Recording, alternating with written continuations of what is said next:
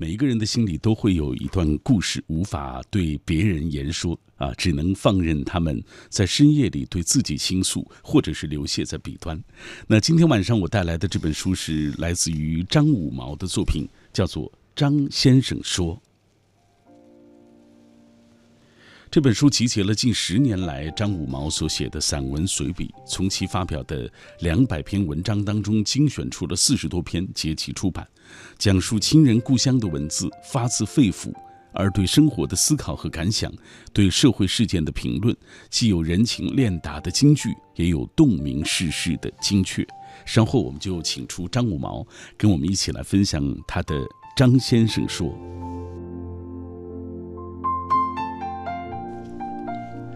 那通过听节目的过程中，我们欢迎大家来分享一个话题，就是如今很多人的阅读，呃，因为工作的忙碌或者是其他的原因，就只限于在微信当中看一看文章。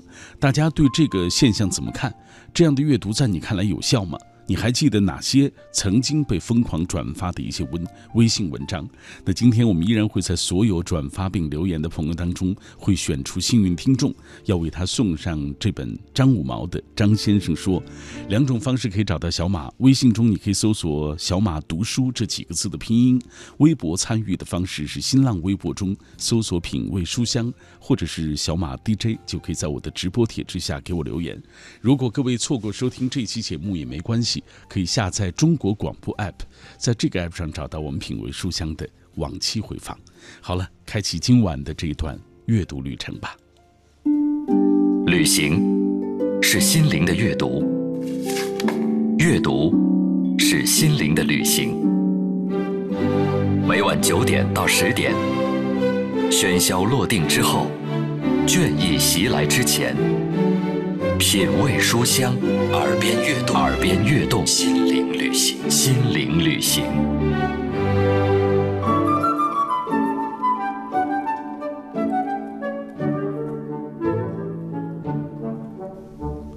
耳边悦动，心灵旅行。感谢各位停留在小马的声音世界当中。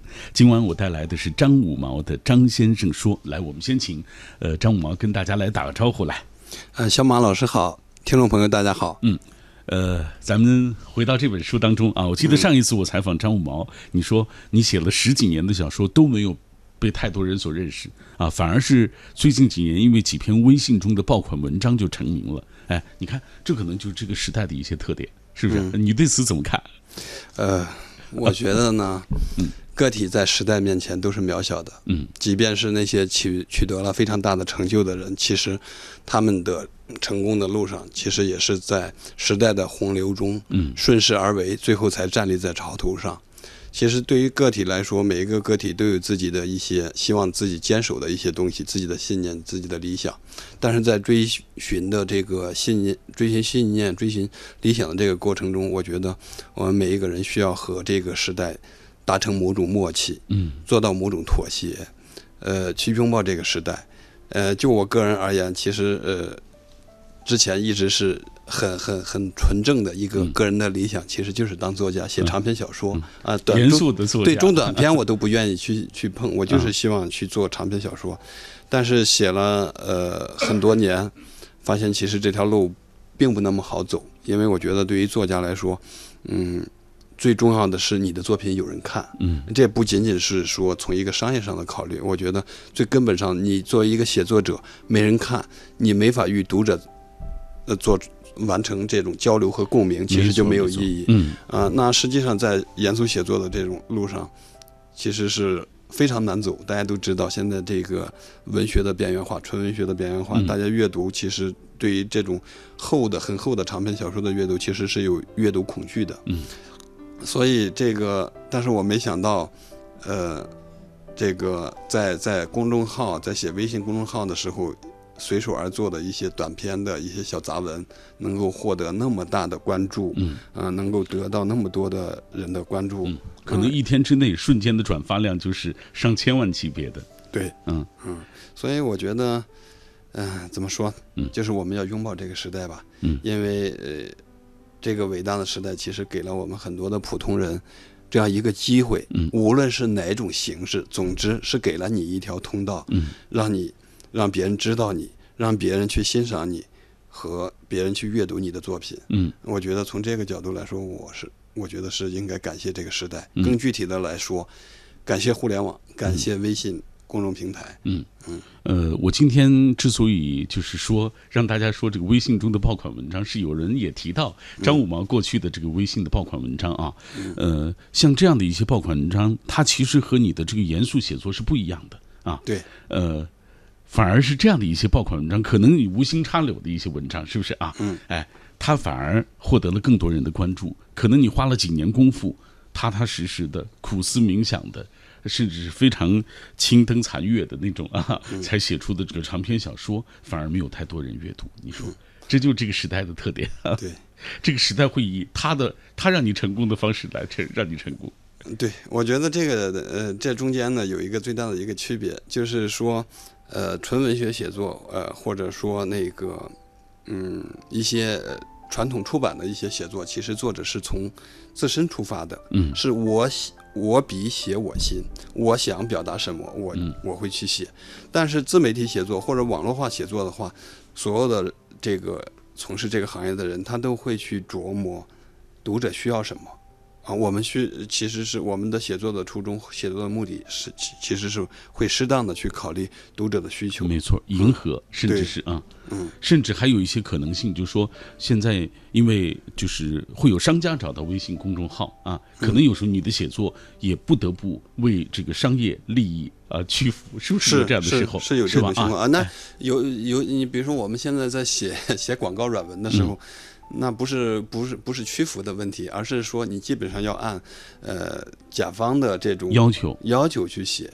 那我觉得这是商业领域的事情啊。那那你要干这个事情，你要遵守商业规则。嗯啊，人家给你费用了，那你就是需要按人家的意思去写。嗯啊，当然我觉得这里边会呃会有一个媒体的一个职业操守和一个文字写作人的一个自己的对文字的一个追求的一个嗯底线的问题。嗯嗯，否则就像某一位这个曾经非常火的微信公号啊，后来就被封杀了一样，是不是啊？他有可能就就呈现那样的一边倒的情况。那这里各位正在听到的是 FM 幺零六点六中央人民广播电台文艺之声的品味书香节目。我们今天为大家带来的是长江文艺出版社出版的《张先生说》，来自于张五毛的最新作品啊。嗯，接下来咱们讲讲这本书吧啊，因为这本书其实是呃，据说是你多年来散见在啊各文章啊网络当中的各种文章的一个合集啊，呃，而且是从两百多篇当中啊，你最终呃选出了这四十多篇，实际上它是一个去粗取精的过程啊。这个过程给大家讲一讲。呃，这本书呢，呃，其实一开始我并不是很愿意出哦，啊。坦白的说，其实我对于我对网络上写的这些文章，呃，有一点点的偏见。哦我认为他很多的文章其实是，呃，重技术轻轻道义的一些文章。然后，呃，我觉得它是快消品，嗯其实就是在网络上，呃，你看了也就看了，我写了也就写了，啊，过去了也就过去了。呃，如果要出成书呢的话，其实我对文字还是有要求的。但是后来在编辑的这种，呃，编编辑的这种劝说下呢，我把我散落在网络上写了十几年的这些小短小短文呢，仔细的去翻阅了一遍，我觉得里边还有很多其实是有文学性的，然后还有一些，呃，确实是很感人的一些文章，嗯，表达了我自己特别想表达的一些东西。没错，那总体上来说，这本书我觉得可以分三个部分。第一部分呢，其实写的是，呃，故乡的人和事。嗯、这里边呢写到了我的父母，写到了我的家人，写到了我对陕西男人的，呃，一些看法。嗯啊，很有地域特点，对，呃很有乡土情怀。嗯，呃，这里边呢，整个的这这一部分呢，我觉得是我个人迄今为止，呃，写出来的或者发表出来的最真诚的、最真实的一个作品。我最厚重的那一部分个人情感都在这篇、这这一部分里边体现了。嗯然后第二部分呢，其实写的是我个人的一些生活感悟。我觉得这一部分呢，呃，我写了，比如说山东人的呃山东人的酒桌文化，嗯嗯、还写到了我那些从不买单的公务员同学，嗯、还写中年男人、中年女人。我觉得这一部分实际上是我自己对于生活的一些感悟和思考，我觉得可以看作是个人的成长。嗯嗯，然后第三部分呢，实际上是时评，因为我写过的时评还是比较多的。嗯，但是我在这里边其实就是优中选优，只收录了大概七八篇的一个视频。嗯，我觉得这些文章呢，某种程度上能体现我个人的一一个世界观，所以我把它放在里边。嗯，总体上来说，我觉得三个部分放在一块儿呢，如果说坏处的话，是这本书没有一个严谨的体系。嗯，如果说好处的话，就是读起来会比较轻松，也比较跳跃，因为有不同的文风的转换。是嗯嗯，所以这本书其实是很好读的一本书啊，呃，但是尽管是他曾经写过的这比比较成熟的文章，但是他在完成这本书的过程当中，其实还有一个修改的过程。据说这个过程长达两三个月啊，为了完成这样的，就是这些文字你要把它去网络化呀，等等，是吧？啊，我是觉得，就是我对出书这个事情看得很严肃，嗯我有很很有很有崇拜感，内心里边其实很，因为我觉得把一本把你的文字印成书，你再也没有改它的机会了，嗯。啊，它会放在别人的书架里边，你拿都拿不回来，嗯。啊，不像是网络上，那我觉得不好，我可能还有机会改，不行的话我还可以删，嗯，那你印成书的时候就放在别人家里了。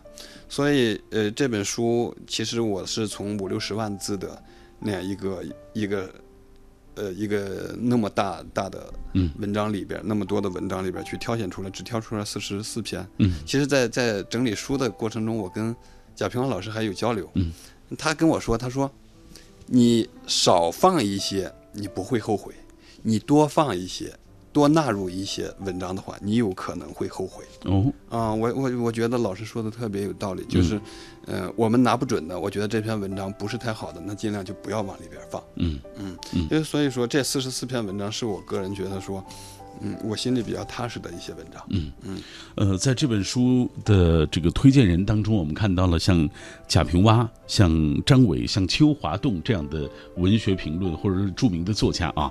比如说贾平凹老师这样写的，他说：“文学写作既要有现代性，也要有传统性。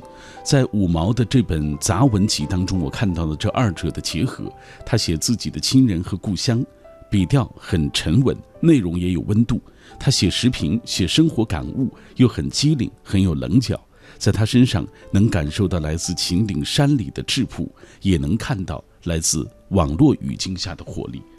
这是、呃、贾平凹老师对你的评价。哎，我注意到你和贾平凹老师好像都是来自于陕西商洛啊。嗯，对我们呃算老乡，嗯啊，算老乡当然，当然，贾老师更重要的对我来说是文学的启蒙，也是嗯，呃，也是也是老前辈，嗯。嗯、所以我们呃会有一些交流，然后嗯，在文学上面，我时常也会请教他，嗯。嗯、这一次出这个书呢，嗯，主要是我觉得可能近几年往后的近几年，可能我都不会再出书，哦。所以我自己也还比较重视，所以这一次，呃，也也请了像贾平凹老师、张伟老师、邱华栋老师，其实嗯。帮我，嗯，他们帮我看一看，嗯写一点东西。我觉得这本书对我个人来说还是很珍贵的，嗯是对前些年的前些年写作的这种一个总结，没错一个归纳。嗯啊、也希望老师给一个给一个评价。嗯嗯来，我们来看看张伟老师的评价。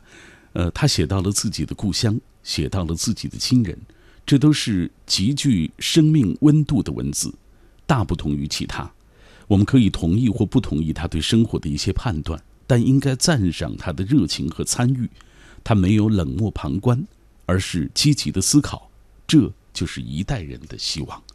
这是张伟老师，还有邱华栋老师。他说，张五毛写严肃小说，也写网络杂文，不同的内容，他使用不同的文风。在这本书里，能看到这一代文学青年在互联网时代的纠结、平衡与蜕变。他试图坚守，也不惧洪流。作者张五毛，原名张国臣，陕西洛南人，生于1981年8月，毕业于烟台大学法学院，曾供职于腾讯网，现在北京创业。从小受陕西文学影响，一直致力于严肃文学创作。2003年出版个人第一部长篇小说《春天在燃烧》。二零一一年，第二部长篇小说《公主坟》由作家出版社出版。这部描写北漂青年生活的长篇，在业内引起较大反响。二零一七年，第三部长篇小说《春困》由人民文学出版社出版。这部描写逃离北上广主题的作品，在网络上引起热议。二零一七年七月，在其个人微信公众号“张先生说”上发表“北京有两千万人假装在生活”，引起巨大争议，微信公众号阅读量超过千万。此后，又发表了“我那些从不买单的公务员同学”等千万级网络爆文，其个人微信公众号粉丝数已超过两百万。接下来我们看一看大家的留言啊。今天我们说到的话题就是，请大家来说一说现在的一个现象，就是这两年很多朋友的阅读就仅限于。呃，微信文章的这种阅读了，大家把这个当做好像自己的这个获取，呃，甚至获取谈资，甚至是呃文学的这种阅读的手段之一啊。但其实它是不是呢？来看看各位的留言。那呃，苏北张金如他说，微信阅读是一种快餐，在我眼中，微信阅读的好处是让我们在短的时间里就知道了书讯。真正阅读收藏的还是纸质书。我在外面旅游，总是淘上几本书带回来。啊，闲时一杯茶，一本书啊，这样慢慢的阅读，进入他的世界当中。南方有阿秀说，微信阅读并不能够得到更全面的效率。之前为了拿到《活着》这本书啊，让我转发又关注又短点赞啊，这才拿到了一本作者余华的作品啊。然后呢，你真正读到了以后，你会发现啊，原来就他写到的内容远比这个过程要更为深邃，是不是啊？他觉得这个。无论如何，还是一个就是通过一个努力，通过一种转发的一种方式，获得了这样的一本书，但是得到了更高的精神的享受。他说，这可能就是这个时代的一些特点，就是，哎，你通过转发啊，通过你的这个，比如说。嗯，关注、点赞等等这样的方式，你获得了一本纸质书。但是你通过阅读这本纸质书所获得的那个那个提高啊，或者那个享受是更大的啊。有心就有奇迹，说我个人而言还是比较喜欢读纸质书，我喜欢那种捧在手里厚重的感觉，而且书本纸张带有的特有的味道是我特别着迷的。但是众所周知，电子阅读方便啊，是它的最大的这个优势啊，这是很多人可能不得不。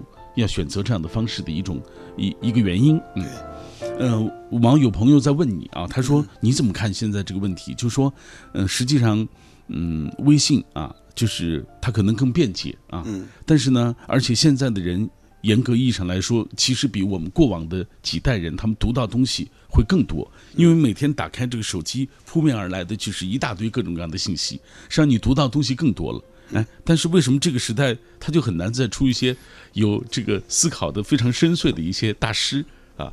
你怎么看？我觉得就是时代是不以个人的意志为转移的，时代的洪流来的时候，其实我们个体谁也挡不住。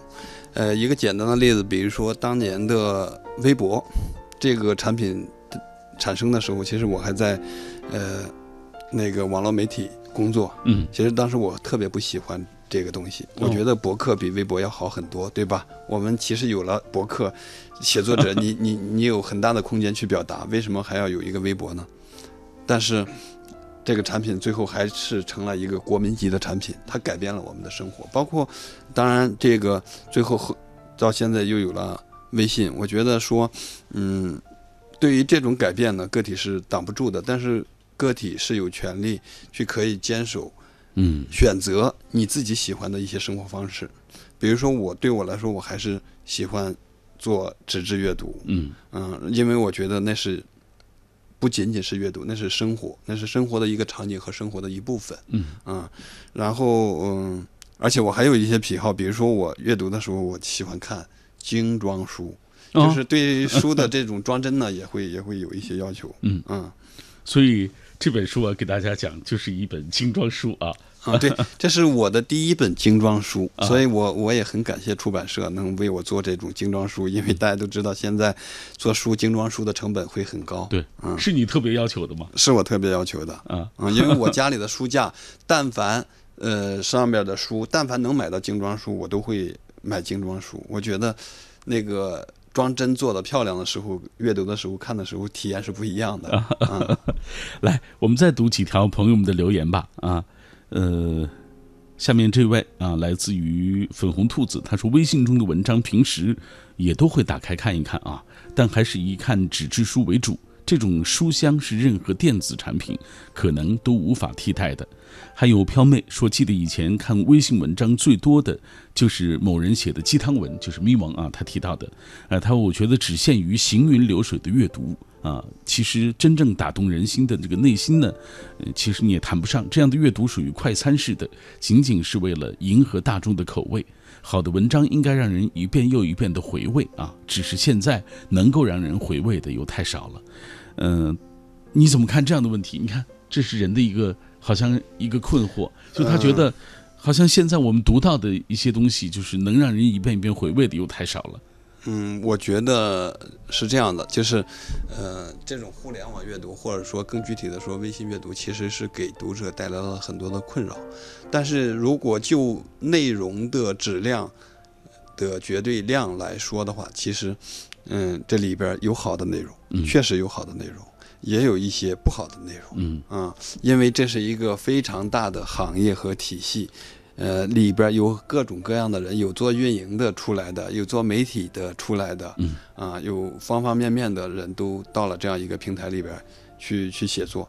那实际上就是呃，包括一些我觉得，嗯，一些传统媒体人，还有一些比较不错的稿子，很感人的、很真诚的，其实他也在微信平台上去发。嗯，那这样的话，实际上对于呃受众来说，其实造成了一个困扰，就是你需要从海量的信息里边去找一些好的内容。对对对，啊嗯我觉得，嗯，现在来说的话，其实对于一二线的网民来说，其实，嗯，他们有一定的免疫力和甄别能力。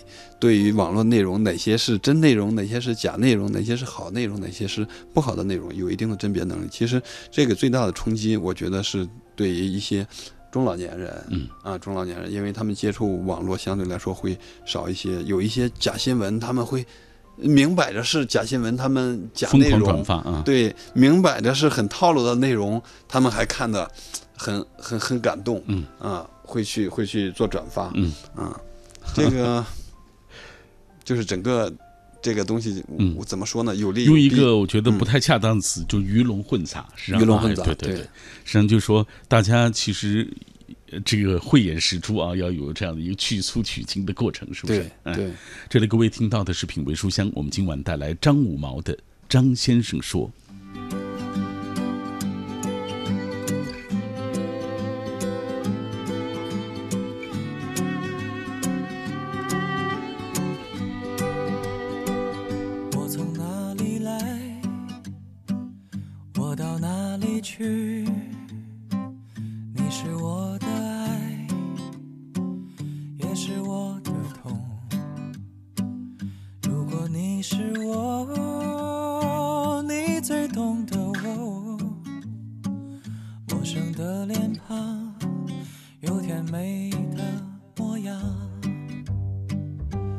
你看满山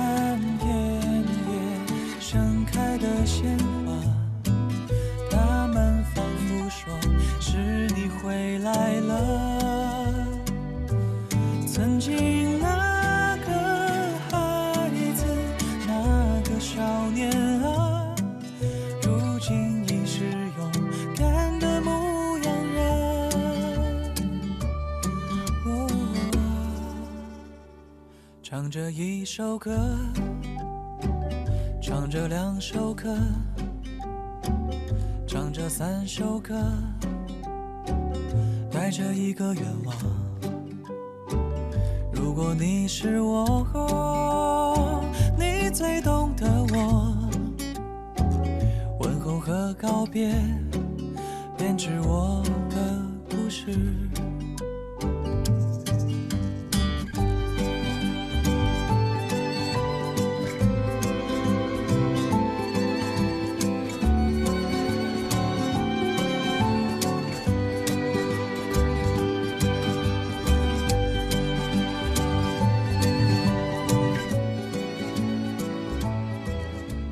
二十一点三十四分的北京，感谢各位继续停留在小马的声音世界当中，品味书香。每天晚上我都带来一本书，跟各位一起分享。今晚带来张五毛的《张先生说》。听节目的过程中，欢迎各位通过微信、微博来跟我们保持紧密的联络。今天晚上我们互动的话题就是：如今很多人的阅读只限于在微信当中看一看文章，你对此怎么看？这样的阅读在你看来有效吗？你还记得哪些曾经被疯狂转发的微信文章？今晚我们依然会在所有转发并且留言的朋友当中，会选出五位幸运听众，要为他送上张五毛的这本书啊。张先生说：“这样。”呃，张五毛，接下来我们看看大家的留言啊。好的。呃，欢乐真人说，阅读如同饮食啊，太单一了，容易营养不良啊。微信有其优势啊，传播速度非常快，信息量也大，随时可以阅读。但是也有很多不尽如人意的地方，比如说信息你难辨真伪，还有就是碎片化，还有就是重复性狂轰滥炸。其实很多看过你可能就忘了，更难说好好消化，甚至更难说触动你或者思考啊。相比较而言，还是喜欢传统的纸质书的阅读。一间屋，一杯茶，一本书，那就是我的天堂。哎，这位朋友说的很好啊。对。但是我也看到了一个微呃这个微信平台当中一位朋友的留言，我觉得说的挺有意思的。他说我听了半天了啊，没有人说读纸质书不好的。嗯，但是。你去书店看看，现在写严肃书的有几本能卖得好的？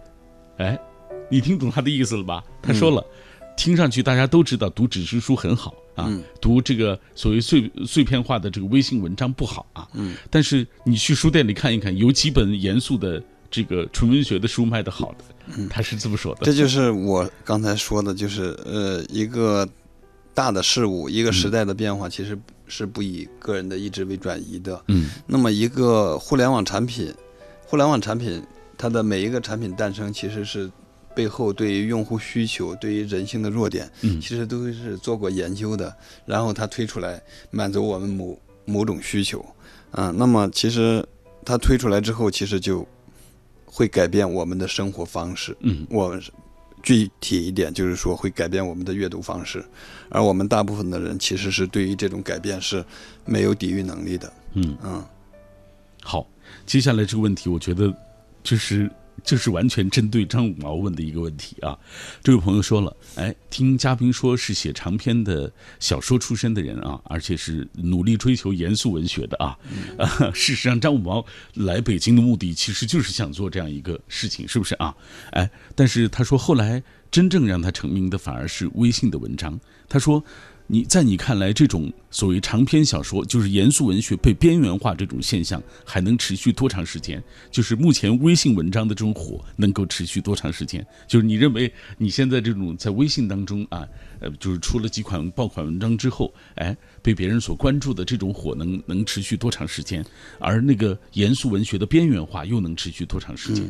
我先回答第二个问题吧。第一就是说，我自己在微信上写作，我觉得这种火持续不了多长时间，其实是转瞬即逝的，很短暂的啊。因为人很难的保持持续的这种呃写作，嗯，然后因为每一个每一个爆款文章出来，其实都是天时地利人和，有很多的偶然性因素，嗯啊，所以我个人觉得我没有能力去持续很长的时间，我也。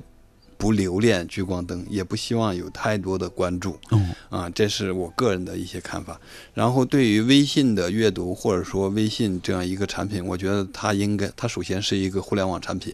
那么，所有的互联网产品，我觉得都有一个生命周期，其实就跟打游戏一样。嗯，最火的、最火的游戏，那它也有，也有，也有，就是被取代啊，被取代的。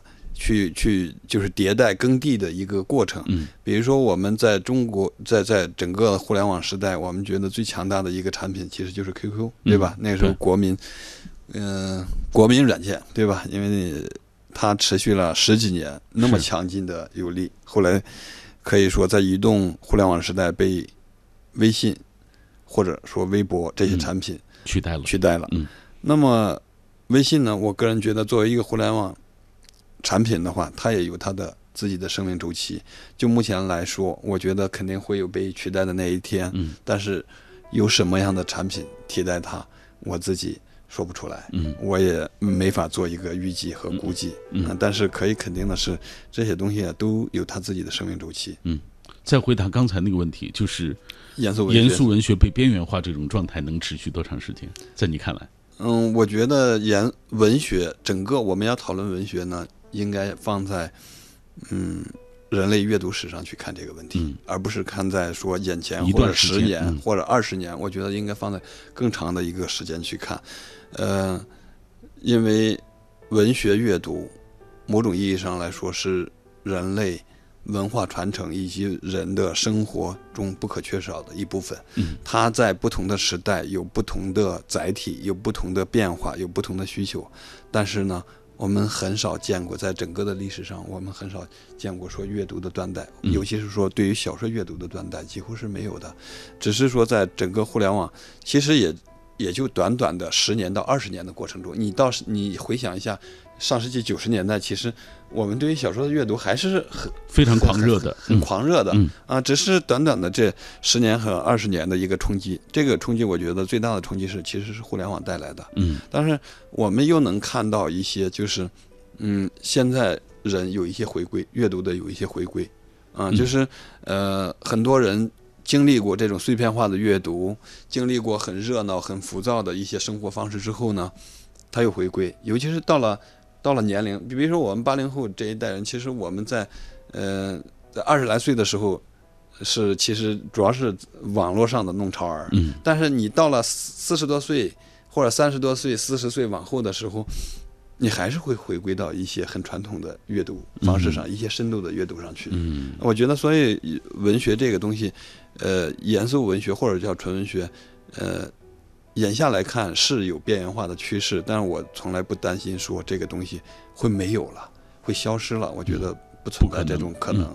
在更长远的放逐在就是人类阅读史上来看，它绝对不可能出现这种啊这种情况啊。对，因为因为这个物质的极大的丰富，社会的呃向前的发展，呃，人类在精神层面的需求只会越来越多。当物质得到满足之后呢，人类在精神方面的追求和需求只会越来越多啊。那么阅读，我觉得是人精神追求、精神需求的很厚重、很重要、很重要的一部分，嗯，嗯，不可分割的，几乎是不可替代的一部分。嗯好，我们继续看各位的留言吧。青青草籽儿说，曾经关注的公众号，呃，转载的文章只做暂时的消遣，貌似旋即就忘。呃，还是青睐纸质书吧，让书香浸润心灵。他说今晚好好聆听，期待阅读张先生关于乡土、亲人以及生活的散文随笔。灵魂的世界地图，他说碎片化阅读显然是当今社会阅读的主旋律，因为我们已经没有那个时间来供给我们长时间的阅读了。大多数人工作的时间都是啊九九六甚至九九七啊。科技革命是一把双刃剑，让人民生活可能变得更好，但是他们却越来越累，越来越没有灵魂，只是为生存而工作。他说：“相信以后还是会越来越好的，就像刚刚张武毛所说的啊，就是放逐在更长远的一段时间当中啊，人类阅读史的这个呃洪流当中来看，这只不过是一个小的插曲而已。呃，御姐范儿天堂鸟说，好书是一个人最好的精神兴奋剂，也是一个人最好的情绪的镇静剂。这些体验其实是任何的所谓别的产品都无法取代的，比如说微信的文章等等。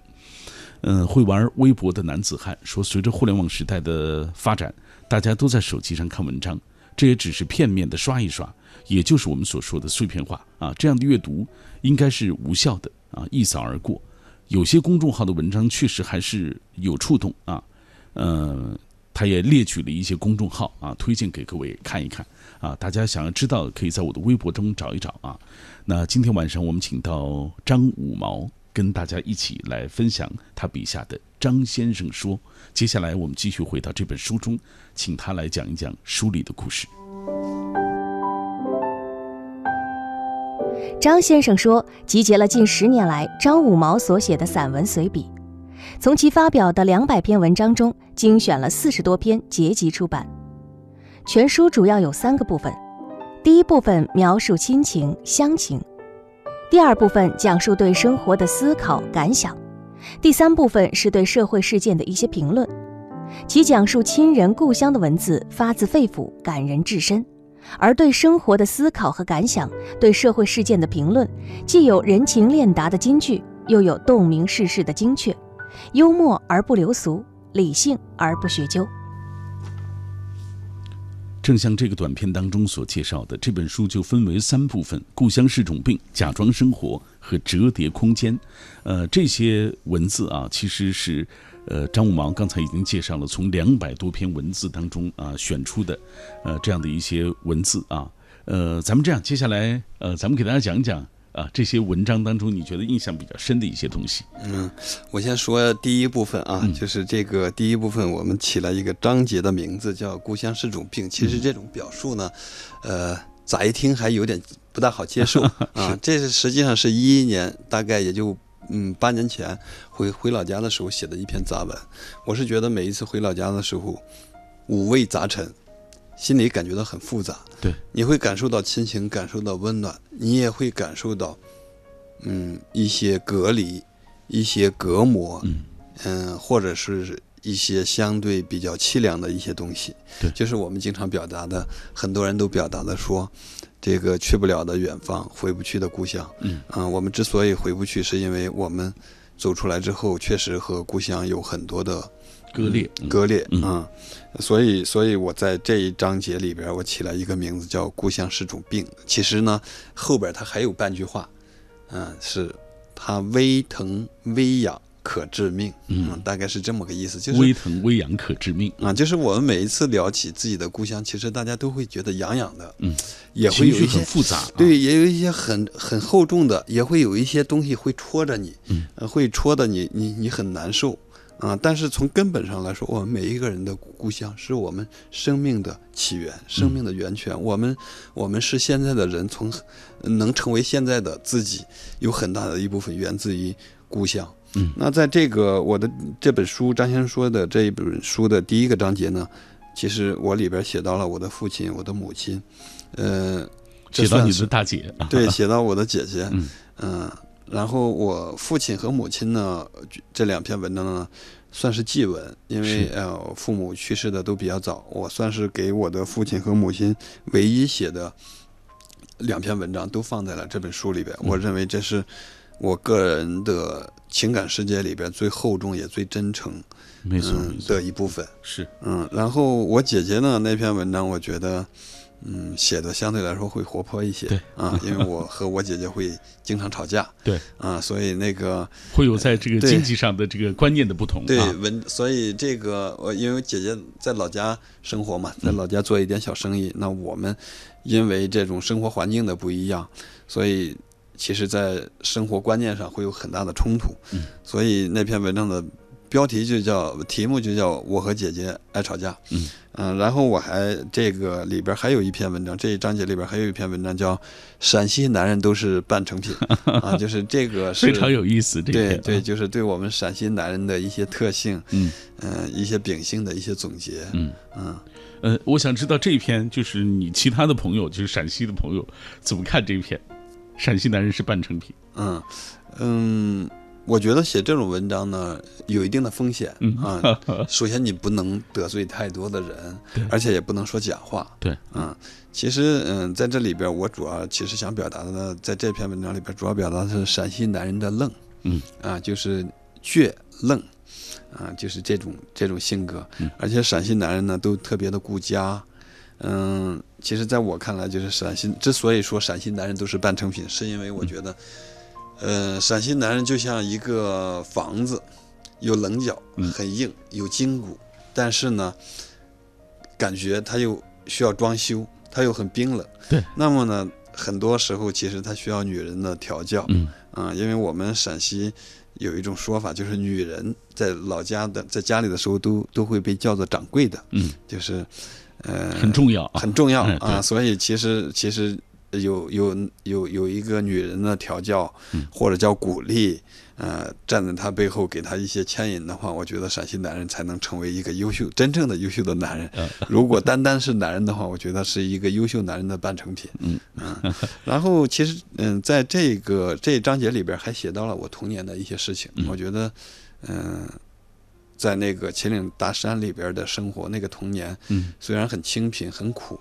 但是我觉得非常的有趣味性。嗯我把一些有趣味性的人和事都放在了这一部分里边。甚至你回忆你的老师体罚你，你也当做很很很俏皮的回忆，哎，对，我觉得，因为我们小时候确实是被老师揍打的。对啊，就是嗯，家长带到你到送你到学校的时候，就跟老师说不听话就揍。嗯啊，但是现在呢，我觉得嗯，怎么说呢？我没觉得那种那种体罚对我有任何的伤害，反而我们现在见了我们的小学老师，我每次回去跟小学老师都会见面，嗯，我们聊起那些事情的时候，觉得很有趣。你看，哎，呃，你看张五毛的这些文章啊，你就会发现，呃，有沉郁的地方啊，也有非常俏皮的地方，有温暖的回忆，也有苦涩的一些记忆啊。嗯这是这部分所呈现的。其他部分其实也有很多非常动人的一些部分，也有很俏皮的部分，嗯、很。甚至有点狡猾、有点聪明的这些部分啊，建议大家来看一看啊。嗯，刚才我们一直在回顾你写小说啊，或者是和现在的这个写微信文章、呃写网络当中的文章这种不同。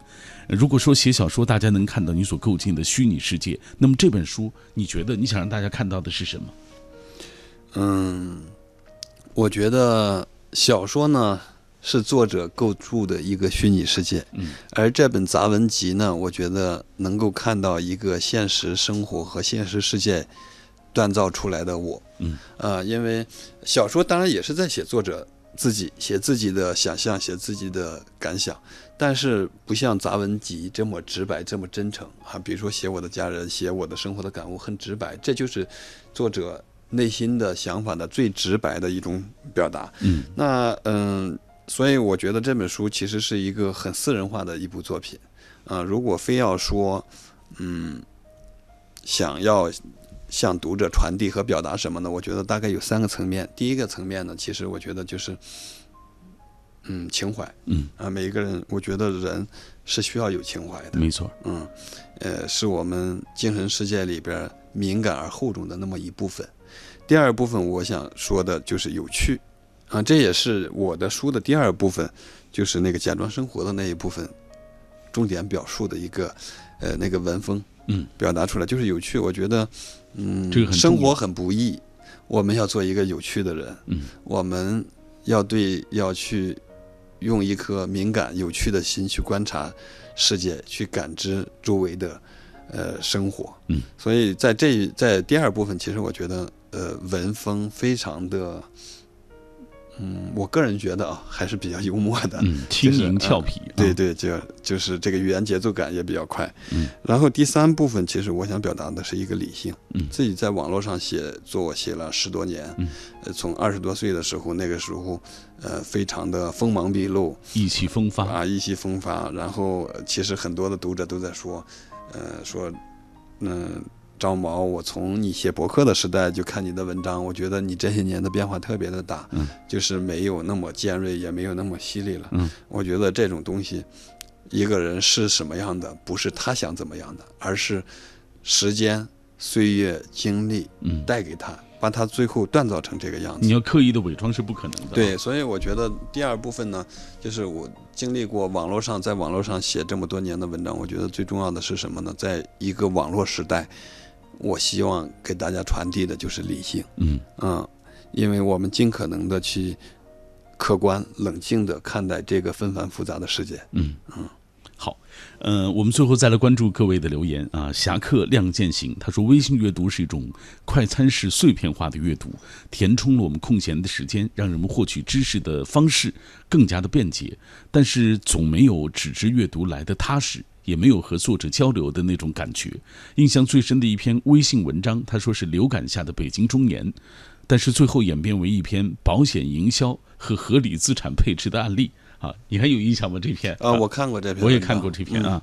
来，我们看其他朋友，平凡蔚蓝风是最开始用微信是为了参与广播节目啊，因为微信阅读确实也很方便，但是随着公众号关注越来越多，其实不太喜欢啊阅读每天推送的大量的文章。但是呢，既然呃，这个关注了也就不会这刻意的会取关啊，太仁慈了，这位朋友啊。呃，周周是二货说很少转发那些温馨文章，无论是在微信还是微博上啊，看到那些触动心弦的文章，大概还才会呃收藏起来，其他的呃过眼云烟，看一看也就罢了。当然还有其他朋友留言，比如说木叶啊，呃，他也推荐了一个公众号啊。经营者过去是中学老师啊，呃，每天，呃，他的文章很有态度啊，阅读量一直很高。他说希望啊，有越来越多的这种有态度的这种微信公众号能够坚持下去，啊，这也是不容易的一件事情。我我觉得就是任何一个产品，一个大的东西出来之后，新生事物出来之后，它有一个呃优胜劣汰，也有一个逐渐规范的一个过程。嗯，比如说微信，其实。呃，微信平台以及国家的相关部门，其实对于微信也在逐渐的调整和加强管理。那微信平台上公众账号的这些从业人员呢，其实也在慢慢的自律。他们会他们会知道，就是有一些也有一些不正当的、有一些不正确的方法的话，其实是就是很短暂的，在短期内你会获得一些流量，但是，嗯，长时间的话，他会。读者自己也会慢慢的去觉醒，也会提升自己的这种阅读品味、阅读标准。其实这个东西，我觉得一个新生事物都有，让它走向成熟。都是有需要有一个时间，需要一个过程。没错，嗯，这就是今天晚上我们和张五毛一起分享的他的作品《张先生说》。我们通过这本书，其实还聊了很多啊，这个包括文学圈的，包括微信文章的一些相关的一些内容。当然还有很多朋友的留言没办法读到了，谢谢各位，也谢谢张五毛今天做客我的节目。呃，刚刚你说了一句话，有人在问说你在几年之内好像不会再写书了。嗯，就目前我的想法，可能三五年之内可能都不会再写作。嗯啊，因为因为有别的工作，想做一些别的事情。嗯嗯，无论怎么样，还是祝福，是不是啊？好的，谢谢。希望有机会还能再做客我们的品味书香。好的，谢谢，谢谢大家，谢谢小马老师。好，感谢各位。又长大，忘了要变老，忘了是。